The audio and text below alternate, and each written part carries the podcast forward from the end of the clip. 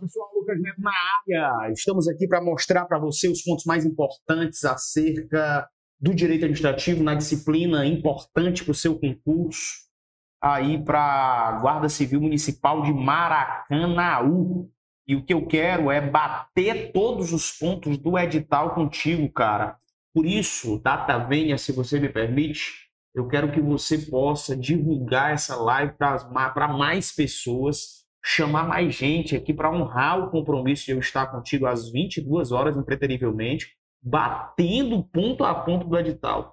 Como nós faremos num ritmo muitas vezes que vai ser para ti rápido, mas que é super pontual. Essa aula é interessantíssima, especialmente quando você tiver ali há pouco tempo para a prova, quando chegar a tua prova, você vai ver que ela é indiscutivelmente interessante para ti, especialmente na reta final. E olha, como tá no próximo mês aí o concurso, nós já entramos na reta final, tá bom? Então, sem mais delongas, o que eu vou fazer aqui é mapear os pontos importantes do seu concurso no direito administrativo. Só abra os ouvidos, anote tudo, pegue o seu material. No final, nós responderemos as questões propostas e o bonde segue. Vamos lá, vamos com os nossos mapas mentais em flashcards, impreterivelmente o caminho mais interessante para você. Quem é que faz a administração direta acontecer? União, Estado, DF, município. É os órgãos também ligados da entidade federativa. Quem faz a, a administração indireta são as autarquias, fundações, empresas públicas, sociedade economista, é a regra da fase. As entidades da administração indireta são dotadas de quê? De personalidade jurídica própria e autonomia administrativa. Elas têm poder, elas têm moral. Como é que são criadas as entidades da administração indireta? Por lei específica elas são criadas. Lembrando que não há subordinação da direta para a indireta. O que acontece é um chamado controle finalístico, que já já eu farei e falarei. A administração direta é dotada de quê? De autonomia administrativa, financeira, política. O bicho tem moral lá em cima. Quem é que são? União, de novo, Estado, Distrito Federal e município a desconcentração. Pega esse CO é criar órgão, CO, criar órgão. Então, falou de desconcentração, tem que aparecer a palavra órgão. A administração direta é o quê? É centralizada, podendo ela criar os órgãos pertencentes a uma única pessoa jurídica. Eu teria que falar disso aqui, galera. Única pessoa jurídica vai ter que envolver órgão, tá? Se falar de entidade, aparecer algum com entidade administrativa, não fale de única pessoa, certo? Só fale de única pessoa jurídica quando envolver, quando envolver o quê? quando envolver órgão, tá certo? Vamos lá, deixa eu ver se está passando aqui tudo direitinho para vocês. Vocês estão me vendo legalzinho, sim ou não? Estão me vendo? Agora estão me vendo? Estão me vendo. E agora estão vendo? Ah, pronto. Então vamos continuar. Está no ponto 8, né? Continuemos, continuemos. Vamos lá. Ponto 8. Os entes da administração direta são de direito privado? Da direta, não. São direito público. As autarquias são pessoas de direito público ou privado? Público. E as fundações públicas são pessoas de direito público ou privado? Depende, pode ser direito público ou privado, as fundações. As empresas públicas são pessoas de direito público ou privado? Direito privado. As sociedades de economia mista são pessoas de direito público ou privado? Direito privado. A administração indireta é subordinada à administração direta? Não, que ocorre apenas um controle finalístico, que também pode ser chamado de que, Lucas Neto? De supervisão ministerial ou de tu tutela, tá? Ou de tutela. A descentralização, ela pode ocorrer por quê? Por outorga, que também é chamado de descentralização por serviço ou por colaboração. Inclusive, essa é a principal forma de descentralização que cai na prova do seu concurso. 15. As autarquias executam o quê? Atividades típicas da administração pública, tá? Cuidado, a autarquia não pode explorar atividade econômica. Qualquer questão que falar que a autarquia explora atividade econômica é uma questão errada. Capital das autarquias é público ou privado? É público. As fundações públicas desenvolvem o quê? Atividades de interesse público, como educação, cultura e pesquisa, sempre merecedoras de amparo legal. O capital das fundações públicas é público ou privado? É público. As empresas públicas exercem qual atividade? Atividade econômica. Já as autarquias, falei neste instante, não pode nem a pau fazer isso. Empresa pública é de capital público ou privado? Capital é público, inclusive é 100% público. Capital da sociedade de economia mista, já está dizendo, mas é, é, é privado uma parte e outra é pública. 51% é público, 49% é o quê? Privado, beleza? 51% é público, 49% é privado. Eu entro aqui, porque eu, Lucas, eu, tu, é eu. Por quê? Porque eu invisto no Banco do Brasil, por exemplo, que é uma sociedade de economia mista, e eu estou nessa cota de 49%. Entendeu? É assim que funciona os investimentos, as ações que você compra do Banco do Brasil. Vamos lá. 22. O capital da sociedade de economia mista é público ou privado? Público ou privado? É misto. Parte pública e parte privada. Quais entidades são regidas pelo regime estatutário? As autarquias e fundações públicas. Quais entidades são regidas pelo regime seletista? As empresas públicas e as sociedades de economia mista. O que é poder vinculado? O administrador público não tem margem de escolha, sendo obrigatório a prática do ato. O que é o poder discricionário? O administrador público tem liberdade em sua decisão, admite juízo de valor, bem como análise, análise de conveniência e de oportunidade. O que é o poder hierárquico? Dar ordens e fiscalizar o seu cumprimento, delegar e avocar atribuições e rever atos dos inferiores. São corolários do poder hierárquico. Então, essas atividades que estão aparecendo aí são típicas do poder hierárquico, beleza? Copiado, entendido? Vamos embora. 28. O que é o poder de polícia? O que é o poder de polícia? É a atividade do Estado consistente em limitar o exercício dos direitos individuais em benefício do interesse público. O que é o abuso de poder? No abuso de poder, o agente público atua além da sua competência legal, desviando-se da finalidade pública. Quais são os princípios explícitos da administração pública? Legalidade, impessoalidade, moralidade, publicidade e eficiência. É o famoso LIMP. O que diz o princípio da legalidade? Que a administração pública está vinculada à lei. Só pode fazer o que a lei autoriza, ou seja, se não tem lei, não pode fazer. O que diz o princípio da impessoalidade? Que a administração pública tem que tratar todos de forma igual, sem discriminações ou sem ou sem benefício. Fala, meu Deus, o bicho ficou doido aqui. Vamos parar? Vamos parar a canetinha? Pronto, parou. O bicho ficou doido, mas voltou ao normal, tá? Que diz o princípio da moralidade administrativa. Falou de ética, falou de honestidade, falou de integridade, falou de caráter, falou de honestidade. Irmão, tudo é moralidade. É um princípio, inclusive, explícito da administração. Você tá comigo ou não? Morreu? Ei, tá por aí, tá por aí. Cadê vocês? Tudo show? Massa demais? Podemos continuar? Diga sim. Podemos ou não podemos? Então vamos arrochar o nó. O que é o poder de polícia? Vamos lá. Ah, não, já foi, né? Vamos embora. Vamos embora. Passou. 34. O que diz o princípio da publicidade? Tem aquela musiquinha, né? Que eu falo sempre para vocês. Eu canto sempre para vocês. Segundo o princípio da publicidade é vedada a prática de atos sigilosos, mas existem exceções proibindo divulgar as informações que ponham em risco a segurança e a intimidade. Isso é muito importante. Ó, o princípio da publicidade, o cara tem que agir com transparência, a fim que todos saibam o que está sendo feito. O que diz o princípio da eficiência? Atuar de forma rápida, precisa, célere, satisfazendo a necessidade da população. Quais são os princípios implícitos? Lembrando que esse rol que está aqui que eu botei não é taxativo, é exemplificativo, tá bom? Existem outros. Autotutela, continuidade de serviço público, motivação, razoabilidade, proporcionalidade, supremacia, disponibilidade. Entretanto, eu posso dizer que esses são os que mais caem em concurso. Esses dois últimos aqui, galerinha, são os basilares. Eu não estou dizendo que eles são os mais importantes, mas eles são os basilares. O que são princípios basilares da administração pública? São os básicos, né? São a base. Sem eles nem existiria princípios implícitos. Que diz o princípio da autotutela, que a administração pública deverá rever seus próprios atos, anulando quando forem ilegais ou revogando quando eles nascerem legais, mas com o passar do tempo se tornarem inconvenientes e inoportuno, beleza? O que diz o princípio da continuidade do serviço público? O serviço público não pode ser interrompido mesmo se a administração descumprir a sua parte, tá? Não pode nem a próxima interrompida.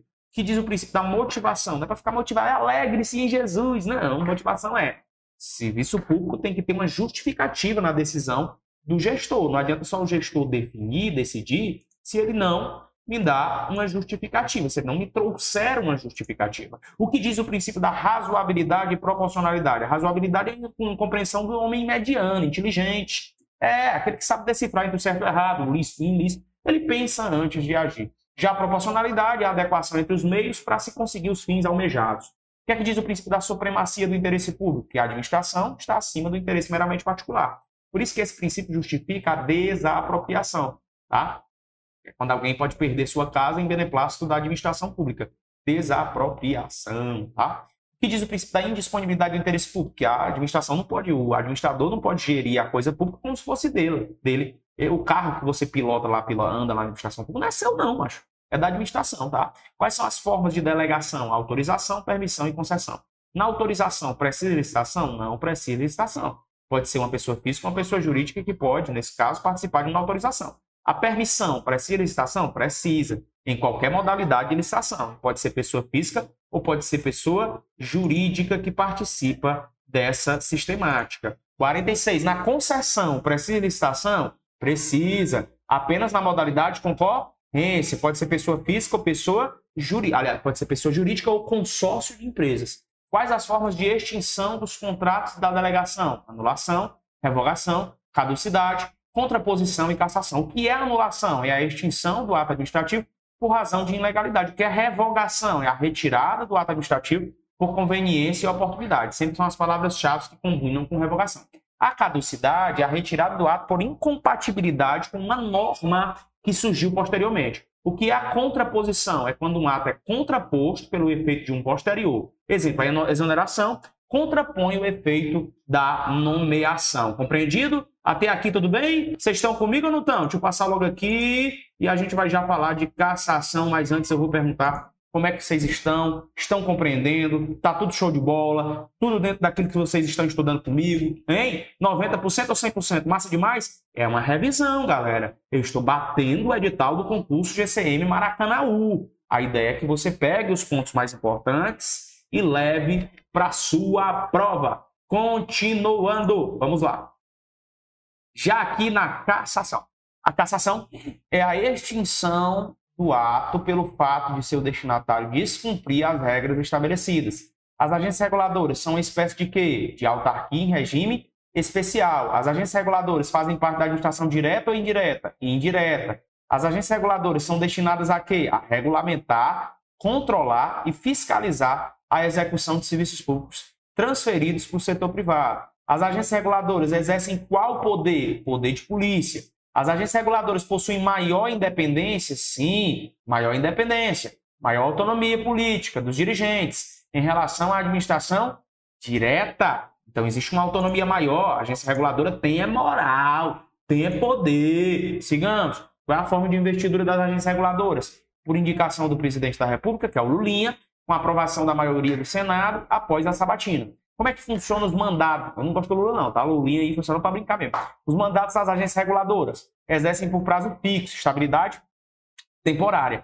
Quais as formas de perda do mandato das agências reguladoras? Renúncia do dirigente, sentença judicial do estado julgado, por processo administrativo disciplinar que seja segurada contraditória para defesa e por término do mandato. A agência executiva é uma qualificação dada a quem? A uma autarquia ou a uma fundação pública, tá certo? Importante ou não é? Importante ou não é? Volta comigo. Vocês estão me entendendo ou não? Cadê vocês? Tá todo mundo comigo? Estamos juntos até depois do fim. Ei, ei, ei. Pá. Sim, né? Todo mundo comigo, né? Agora foi. É, legal. Só para dar uma acordada em você. Não vai dormir, não. Estou mostrando mais os flashes, porque é lá onde mora o fluxo da revisão. Nós estamos batendo em palavras-chave. Lembrando que essas palavras verdes são palavras que já foram cobradas pela banca organizadora do seu concurso, tá? Portanto, Atice-se. Fique ligado. Tudo que eu estou te passando, eu tenho uma plena convicção de que sim, cairá na sua prova. Corto logo para cá e vou lá para o PPT. Vamos lá, todo mundo, né, comigo. Opa, opa, PPT, aí. Qual a forma de investidura das agências reguladoras? Já foi. Quais as condições para qualificação? É a 64. Quais as condições para qualificação das agências executivas? Um, ter um plano estratégico de reestruturação e desenvolvimento em andamento. E dois, celebrar um contrato de gestão com o respectivo Ministério Supervisor. Se existe uma palavra-chave para falar aqui das agências executivas, galerinha, é contrato de gestão, tá? Anote. Falou de agência executiva, vai falar de contrato de gestão. Como ocorre a qualificação das agências executivas? Por meio de um decreto. O que é a fonte formal primária? Constituição, lei, decreto, resolução e também súmulas vinculantes ou decisões de eficácia erga omnes. Uma decisão de eficácia erga omnes é aquela que serve para, anote isso, serve para todos, é para todo mundo. Já a fonte informal ou secundária pode ser a jurisprudência não vinculante, a doutrina, os costumes e os princípios gerais do direito. Então tenha cuidado. Se for uma jurisprudência, ela pode ser formal ou informal. Se ela for uma súmula vinculante, ela é uma jurisprudência, só que ela é vinculante. Porque se ela não for vinculante, ela é uma fonte informal secundária. Vocês estão me entendendo, sim ou não?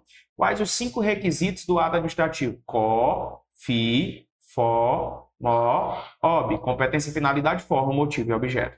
Que é a competência do ato administrativo? É o poder resultante da lei que dá a gente a capacidade de praticar o ato. É quem, é o quem pode produzir o ato. Então, quando eu sei quem pode produzir o ato, eu estou diante do sujeito competente. O que é a finalidade do ato administrativo, hein, galerinha? O que é a finalidade? É onde eu quero chegar. Então, onde eu quero chegar? Vou botar bem aqui, ó. Onde quero chegar produzindo um ato administrativo?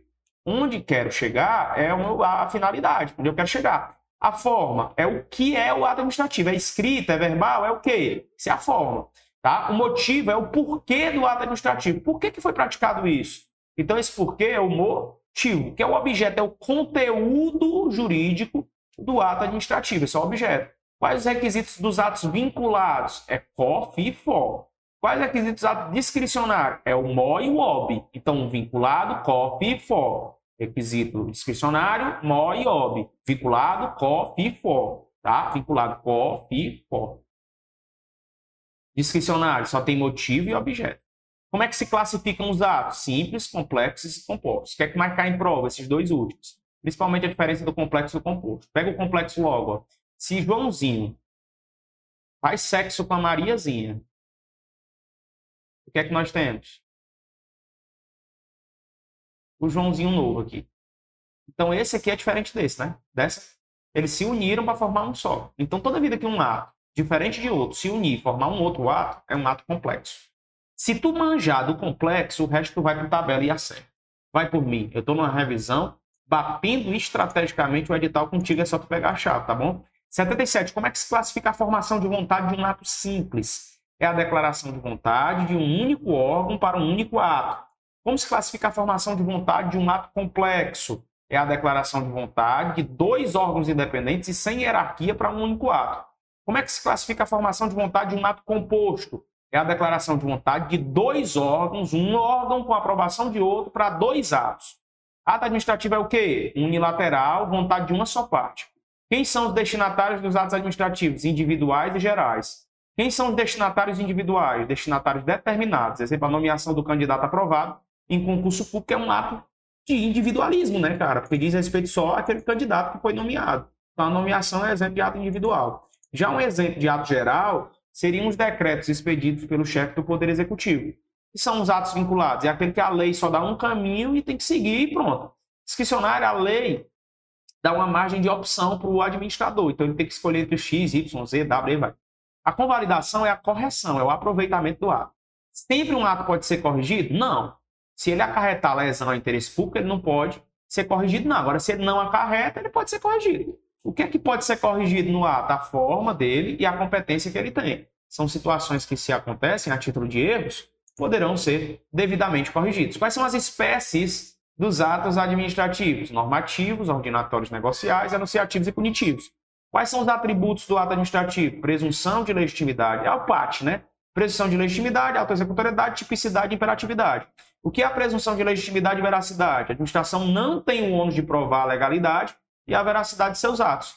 Todos os atos são válidos até que se prove o contrário. O que é imperatividade? É a imposição de obrigações ao administrado sem necessidade de sua concordância. O que é autoexecutoriedade? Os atos administrativos podem ser executados sem necessidade de intervenção judicial. O que é a tipicidade? Cada espécie de ato administrativo requer devida previsão legal. Quais as formas de extinção do ato administrativo? Anulação, revogação, caducidade e cassação são as formas de extinção dos atos administrativos. Vamos resolver questão? Vamos resolver questão? Porque só com treino a gente cresce, né, moço?